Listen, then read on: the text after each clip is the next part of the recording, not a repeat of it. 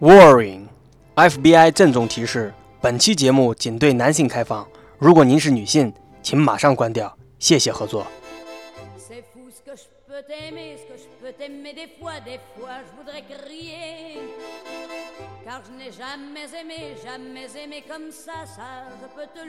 几年前还在念大学的我在一个臭烘烘的网吧里我此生第一次包夜长夜漫漫困得要死。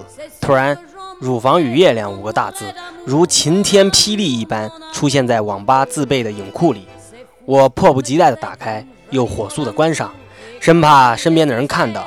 我当时想，呀，真淫荡，什么都敢拍。现在阅览过各种生猛电影的我才知道，只不过就是一个小男孩的性幻想而已。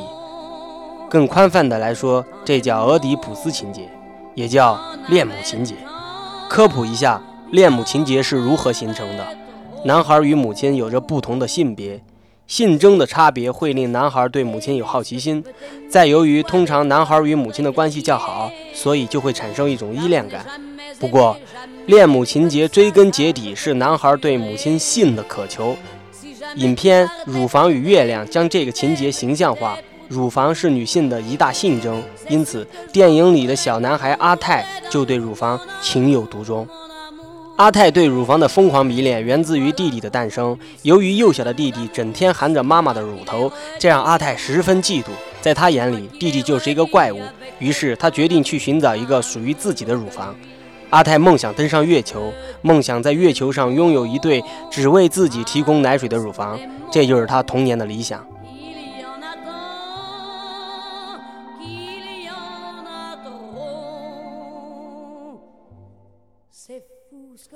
瑞士心理学家荣格说，婴儿在两个月大时，性就发育成熟了。如果婴儿能吃到奶，那么他潜意识就认为这个人对他好。这就是我们为什么对母亲总是充满无限的爱，而缺乏母爱的人容易变成变态杀手，因为他们在母亲身上的性潜意识得不到满足。这部片子也向弗洛伊德致敬，一切都是性。而且伟大的文艺作品，无论是电影、书籍、绘画，或者是其他创作的顶级作品的作者，大多数都是性压抑者。这也很好的解释了为什么中国导演的作品都不咋地，因为潜规则多了，性在不断的释放中，创作力就急剧下降。这一点从我自身也能得到答案。有稳定性生活的时候，根本写不出什么像样的文字，在性压抑中却能展现出才华横竖都能溢的能力。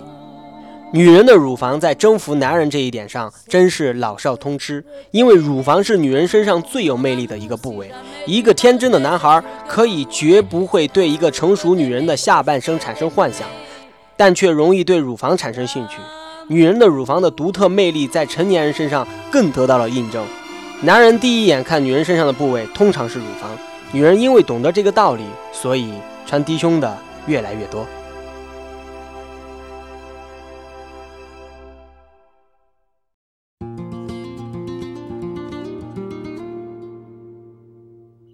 男孩爱乳房，诗人爱月亮。暮色从喧嚣的世界浮上来，像宣纸上摊开的水与墨。月亮悄悄地爬上枝头，露出了女性的娇柔与妩媚。这种娇柔和妩媚附着在一面幔布上，呈现给我们的是不可名状的幻境和天籁。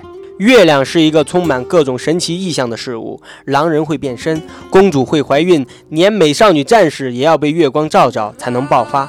更不用说古今中外的诗人们了。床前明月光，疑是地上霜。举头望明月，低头思故乡。会挽雕弓如满月，西北望，射天狼。无言独上西楼，月如钩。太多这样美好的诗句了。在夜晚，月亮给人的感觉是圣洁无比的。仔细看月亮，发现它并不像太阳一样耀眼，是那么的内敛。但是却同样华光不可阻挡，照亮了每一个有理想的人的纯真之心。e.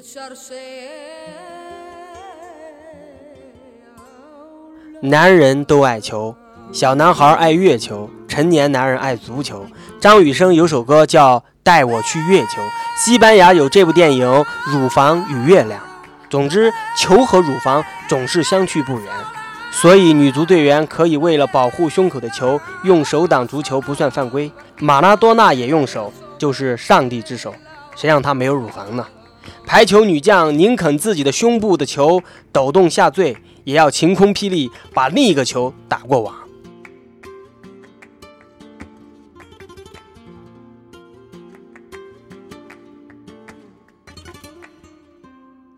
那乳房和月球之间能够通过什么实现连接呢？热气球。我突然想到，另一个巨大的球就是热气球。热气球如同填充了热空气的乳房，像女人丰胸过了头，可以导致的轻飘飘的感觉，就像热气球的升空都是理所当然。当热气球飞上了三百米的高空，才真是让人明白了什么叫做一览众山小。这恐怕也是大胸女人看别的女人的心态吧。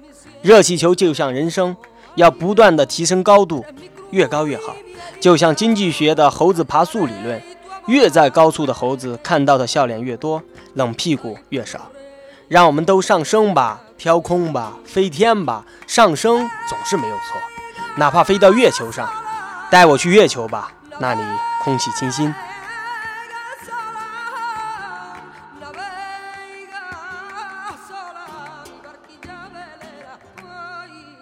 乳房是女人身上的月亮，很多女人向往的罩杯据说是 C 罩杯，不过实际情况是中国女人以 A 罩居多，所以中国的隆胸业兴旺发达是指日可待的事儿。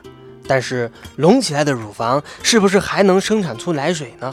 我个人觉得那些准备去隆胸的姑娘，在您隆胸之前，还是看一看这一部《乳房与月亮》吧。